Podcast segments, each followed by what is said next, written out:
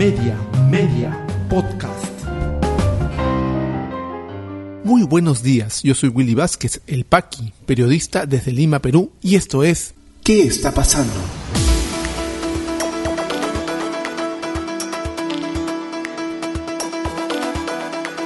Estas son las tres principales noticias que debes conocer hoy, viernes 15 de julio de 2022. Fiscalía atribuye a Pedro Castillo presunto liderazgo de organización criminal en caso de ascensos militares y policiales. Colaborador eficaz Samir Villaverde, Fray Vázquez confirmó que Pedro Castillo recibió 30.000 soles. Congreso de la República insiste en bicameralidad, presentan nuevo texto sustitutorio para ser debatido hoy.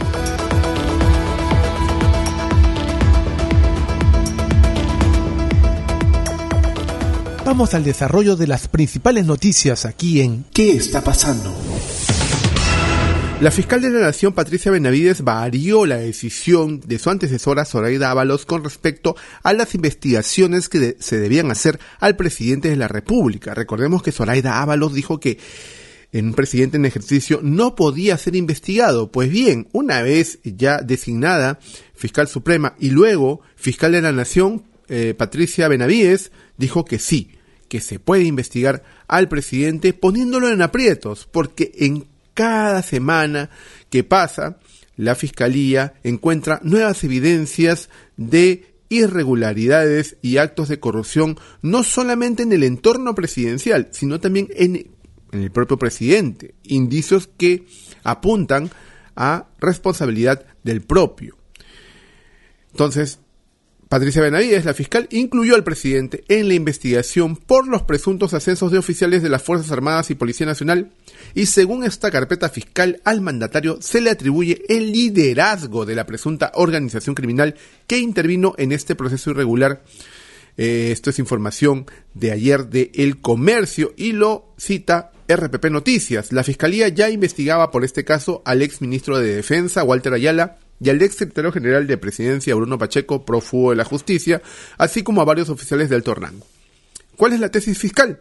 Según la Fiscalía, Castillo, Pacheco y Ayala habrían perdido de manera irregular el ascenso de los oficiales Ciro Bocanegra Loaiza y Carlos Sánchez Cahuancama, del Ejército, Edgar Briceño Carnero, Carlos Castillo Ruiz y Elber Vilca Vargas, de la Fuerza Aérea, y Manuel Rivera López y Nicasio Zapata Súclupe, de la Policía Nacional del Perú. Para la Fiscalía, Bruno Pacheco operaba el proceso de ascensos desde Palacio de Gobierno con el apoyo de Ayala, ministro de Defensa en ese entonces. Además indica que se habrían realizado reuniones en la sede presidencial con coroneles de la policía para los mencionados fines indebidos. La hipótesis fiscal indica que Pacheco y Ayala habrían operativizado y materializado el proyecto delictivo de ascensos a oficiales cercanos al presidente Castillo. Asimismo, señala que junto al mandatario habrían buscado beneficiarse económicamente con estos favores indebidos. Por estas investigaciones, el presidente Castillo ha sido citado a declarar a la Fiscalía el próximo 4 de agosto y Bruno Pacheco, actualmente prófugo, el 3 del mismo mes. Además, se ha solicitado las declaraciones de los empresarios y colaboradores eficaces en el caso de licitaciones irregulares en el Ministerio de Transportes, Karin López y Samir Villaverde. Ojo que la Fiscalía tiene esta investigación del Ministerio de Transportes en otra carpeta fiscal. Estamos hablando de los ascensos en los altos mandos de las fuerzas policiales y militares. Recordemos que eh, Pedro Castillo también es investigado por los casos de presuntos actos de corrupción en las licitaciones de obras del Ministerio de Transportes y Comunicaciones, además del presunto plagio de su tesis de maestría en la Universidad César Vallejo, la universidad que ha dicho que, por cierto, su tesis ya no estaría recubierta de tanta originalidad como se sustentó inicialmente. Estas investigaciones acerca de eh, los ascensos irregulares en los altos mandos de la policía y las Fuerzas Armadas partieron de la denuncia en diciembre pasado de las presuntas irregularidades que cometió el gobierno en el proceso de ascensos. El caso se conoció por medio del testimonio de comandantes generales en retiro del ejército y de la Fuerza Aérea. El abogado de Castillo, Benji Espinosa, solicitó a la fiscal de la Nación, Patricia Benavides, que anule su disposición de iniciar una investigación preliminar al mandatario. La Comisión de Fiscalización del Congreso también ha hecho lo propio con respecto a las investigaciones contra el presidente de la República. ¿En qué acabará esto? Habría que verlo, porque, si bien es cierto, la fiscal Benavides ha determinado que sí se puede investigar al presidente, no se le puede procesar hasta que deje la presidencia, la primera magistratura de la nación y además le protege el juicio político, el antejuicio, que el gobierno, que el Congreso se lo puede quitar eh, fácilmente si es que se ponen de acuerdo, aunque dentro del Congreso todavía también hay toda una un debate acerca de qué hacer con la eh, permanencia de Pedro Castillo en, el, en la presidencia. Parece que todo está supeditado a que aprueben el retorno de la bicameralidad. Ellos, dentro de su fuero interno, imaginan que al poder ser reelegidos senadores o diputados, van a ser precisamente eso, reelegidos. Con esta actuación que están teniendo los congresistas en los últimos meses, con la cantidad de leyes ultraconservadoras que están de espaldas a la población aprobadas por ellos, ellos están totalmente seguros que van a ser nuevamente reelegidos. Vamos a ver qué pasa. Pareciera que tengamos que ir a las urnas a escoger presidente de la República, plancha presidencial y quizás Congreso muy pronto. Eso está todavía por ver. Y en el caso de Samir Villaverde, antes de tomar como ciertas verdad absoluta las declaraciones de este señor, hay que recordar que Samir Villaverde, ahora vendido como un próspero empresario, ha pasado por prisión dos veces antes de esta última por corrupción y una de ellas por asesinato. El señor ha sido sindicado por la justicia como un delincuente. Y un delincuente es el que está encargado ahora de las mayores revelaciones ante la fiscalía. Hay que tomar eso en cuenta antes de darle total credibilidad a lo que dice este señor. Pues bien, dentro del acuerdo que tiene de colaboración eficaz con la fiscalía, ha dicho que el sobrinísimo fugado Fray Vázquez Castillo está, le había confirmado que el presidente, su tío, recibió 30 mil soles que él habría entregado para tal fin. Ayer, en una entrevista ah, con Philip Butters, ha hecho algunas otras revelaciones, como que hay audios, existen audios. Él probaría que existió realmente un fraude en las últimas elecciones. Bueno, la teoría del fraude ha sido totalmente defenestrada, totalmente dejada de lado porque no hay ningún indicio, no existe ninguna prueba y no hay forma de que esto haya pasado como él lo cuenta, pero dice que tiene audios, vamos a ver si los muestra. Y si esos audios en su, en su momento pueden probar algunas de sus acusaciones. Recordemos que Samir Villaverde recuperó su libertad esta semana aseguró que los 30.000 soles que el ex ministro de Transporte Juan Silva le requirió para el presidente sí llegaron a manos de Pedro Castillo. Esto es información de Perú 21. Este pedido se habría realizado en agosto. Necesitaba porque recién habían entrado al gobierno, no habrían de repente cobrado su sueldo. Específicamente fue, préstame por favor 30 mil soles para darle al señor Pedro Castillo con Toby Villaverde a Willax. Al ser consultado sobre si tenía cómo probar esta entrega, indicó que sí, y que también puede demostrar la recepción de los otros 100.000 ya conocidos por un audio. Asimismo, el colaborador de la Fiscalía señaló que fue el propio sobrinísimo Fray Vázquez, actualmente prófugo de la justicia, quien le confirmó que Castillo sí recibió el monto solicitado por Silva. El señor Fray Vázquez Castillo me confirma la recepción de los 30.000 por parte del mandatario, señaló. Además, indicó que Silva le señaló un, momento que Castillo necesitaba devolver el favor a las empresas que habrían apoyado su campaña que se dedicaba a la construcción. Es ahí donde el señor Silva me pide un favor de poder apoyarlo en que esas empresas puedan ganar obras, relató. Eso también junto con la denuncia que ha hecho pidiendo garantías para su vida en contra del presidente de la República han sido noticias ayer.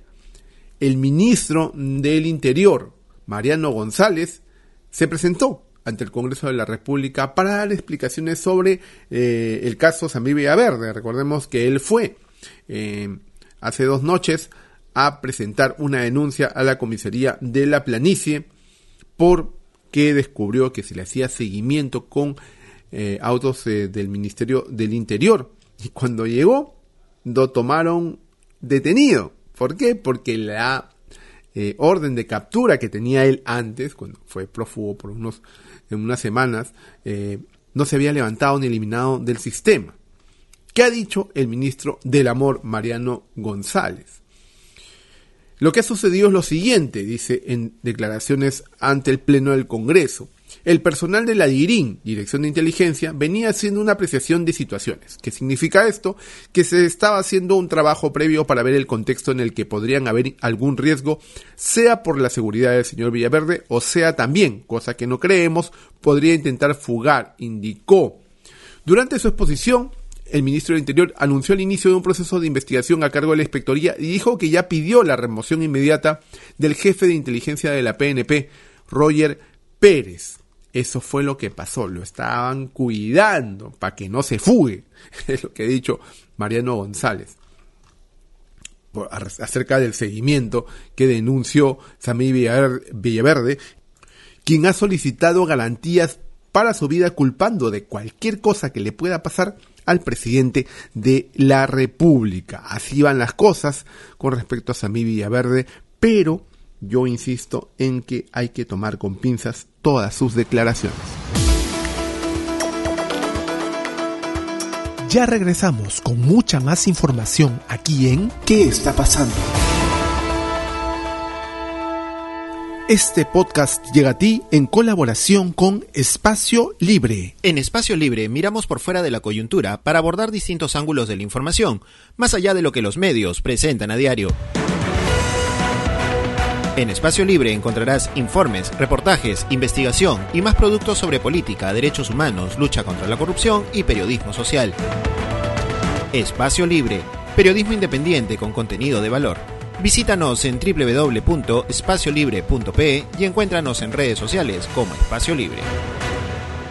Continuamos con mucha más información aquí en ¿Qué está pasando? Al parecer en el Congreso de la República aprobar el retorno a la bicameralidad no va a ser tan sencillo como ellos pensaban, porque después de un cuarto intermedio se sigue debatiendo el proyecto de ley que va a modificar casi 50 artículos de la Constitución para poder tener nuevamente bicameralidad. ¿Cuál es el objetivo? No se hablaba de bicameralidad cuando se ingresó a este Congreso, en ningún momento eh, se tocó el tema, no hasta que se comenzaron a ver las posibilidades para poder deshacerse de Castillo de la presidencia. Entonces, antes del se vayan todos, que se vayan todos, pues no nos vamos eh, del todo, dijeron ellos, y aprobamos una bicameralidad creando dos cámaras para poder, y claro, por supuesto, aprobar la reelección para que ellos puedan volver a la mamadera del Estado, que es lo que realmente se está buscando a través de esta iniciativa. Esa es la verdad de la cosa. ¿Qué pasa en el Congreso entonces? Aún eh, presentaron un nuevo texto sustitutorio para ser debatido hoy. Recordemos que está en sesión ampliada el Congreso de la República, ya debió haber terminado la legislatura, la siguen ampliando para poder aprobar al caballazo y a la mala estas modificaciones constitucionales. ¿Qué dice esta nueva, este nuevo texto sustitutorio? Eh, las modificaciones, ya sea en las modificaciones de este texto, se han excluido al presidente del Jurado Nacional de Elecciones, al jefe de la OMPE, al jefe de la RENIEC y al superintendente de Banques Seguros, claro, y al presidente del BCR, del listado de altos funcionarios con prerrogativa constitucional. Además, se ha propuesto modificar el artículo 90 para asegurar en la propia constitución política que por lo menos se elija a un senador por cada circunscripción electoral. ¿Qué dijo Patricia Juárez, la presidenta de la Comisión de Constitución? Hemos regresado al supuesto que actualmente señala la Constitución en el artículo respecto a que se requiere únicamente dos negatorias de cuestiones de confianza o de censuras para que el presidente de la República pueda disolver el, el Parlamento. El último martes 12, recordemos, el dictamen que propone el retorno a la bicameralidad había pasado un cuarto intermedio, a pedido de la titular de la Comisión de Constitución, tras el pedido de varios legisladores para realizar modificaciones al texto. La propia Patricia Juárez planteó la posibilidad que se convoque a un referéndum para que se vote sobre la bicameralidad en caso no lleguen a los 87 votos en el Pleno del Congreso el dictamen que plantea el retorno a este sistema. Eso lo van a ver un poquito más complicado. Ellos quieren aprobar por mayoría de 87 votos estos cambios para evitar un referéndum, para evitar preguntarle al pueblo, el mismo que hace tres años dijo no queremos bicameralidad. ¿Qué dice Juárez? Depende de la decisión que se tome. Desde la presidencia de la comisión uno puede decidir que vaya cuarto intermedio, con lo cual queda pendiente para la siguiente legislatura. También ocurriría que si no llegamos a los 87 y llegamos a los 66 después de, se pueda tomar la decisión que vaya a un referéndum. Entonces, parece que está cerrando la legislatura todavía con ciertas dudas acerca de eh, la bicameralidad. Al cierre de ayer, el Pleno no tenía las 87 adhesiones para aprobar esta reforma constitucional, constitucional en primera votación. Entonces puede quedar libre y expedita la opción del referéndum. ¿Y cuándo sería ese referéndum? Por lo apurado que está el Congreso, puede imponer que se haga conjuntamente con las siguientes elecciones eh, que se dan a nivel nacional, que son las elecciones municipales y regionales del 2 de octubre. Podría ser. Y una vez que eso se, se apruebe, se puede implementar. Y pueden estar eh, deshaciéndose de Castillo a inicios máximo mediados del próximo año. Vamos a ver qué es lo que puede pasar. Porque el ánimo no estaría del todo en el Congreso de la República del todo llano acerca de los 87 votos para aprobar el retorno a la bicameralidad. Estos juegos de poder, estos juegos de las sillas que se hacen en el poder es bastante eh, significativo con respecto a la crisis política que estamos buscando. Desde aquí, desde el podcast de noticias, ¿qué está pasando? Nuestra posición es que sí es importante tener una bicameralidad, una cámara reflexiva en donde se debata y se impida la aprobación de tantas leyes eh, inconstitucionales que están habiendo últimamente, que se están dando, pero no de esta forma, no al caballazo, no atropellando la constitución, no preguntándole sin la eh, concurso de especialistas, de sociedad civil, de las personas, de los ciudadanos de a pie, sin su participación. Es grave lo que está haciendo el Congreso, vistiéndolo de constitucional. De verdad, están ellos, supuestamente, los que apoyan la misma Patricia Juárez de Fuerza Popular y todos los que están en desacuerdo con un cambio de constitución, lo que están haciendo aquí es cambiándola de una forma fáctica. Lamentable lo que está pasando en el Congreso, parece que al final van a salirse con la suya y vamos a ver, pues nos encontramos en las calles, en las calles para preguntarle a las personas si realmente quieren una bicameralidad o no.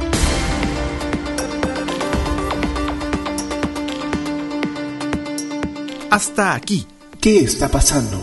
Podcast de noticias para iniciar tu día más y mejor informado.